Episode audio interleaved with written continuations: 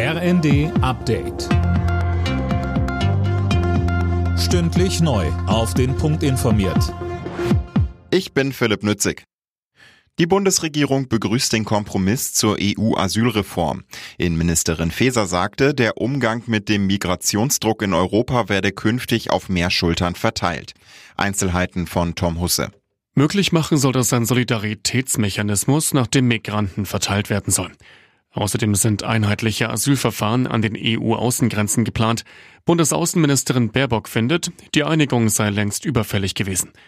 Die Flüchtlingsorganisation Pro Asyl zeigte sich hingegen entsetzt. Sie sprach von einem Abbau der Menschenrechte und nannte den Deal einen historischen Tiefpunkt. Der Haushalt 2024 hat die nächste Hürde genommen. Das Bundeskabinett hat sein Okay für den Entwurf der Ampelspitzen gegeben.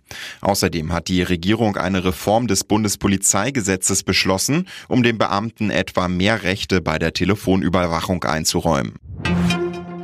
Die Ermittlungen zu einer vermeintlichen Attacke auf Tino Kropalla sind eingestellt worden.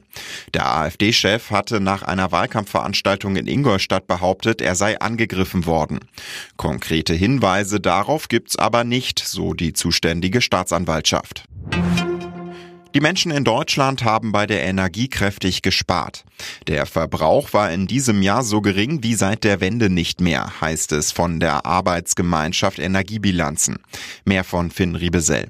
Die AG rechnet mit einem Rückgang von knapp 8 Prozent im Vergleich zum Vorjahr. Ein historisches Tief, wie es heißt. Ein Knackpunkt, die schwächelnde Konjunktur. Weil die Preise für Strom und Gas so hoch sind, hätten vor allem energieintensive Industriezweige ihre Produktion zurückgefahren.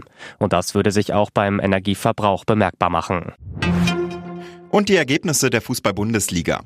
VfL Wolfsburg, Bayern München 1 zu 2, Heidenheim Freiburg 3 zu 2, Leverkusen gewinnt gegen Bochum 4 zu 0, Frankfurt Gladbach 2 zu 1, Stuttgart gewinnt gegen Augsburg 3 zu 0 und Union Berlin Köln 2 zu 0. Alle Nachrichten auf rnd.de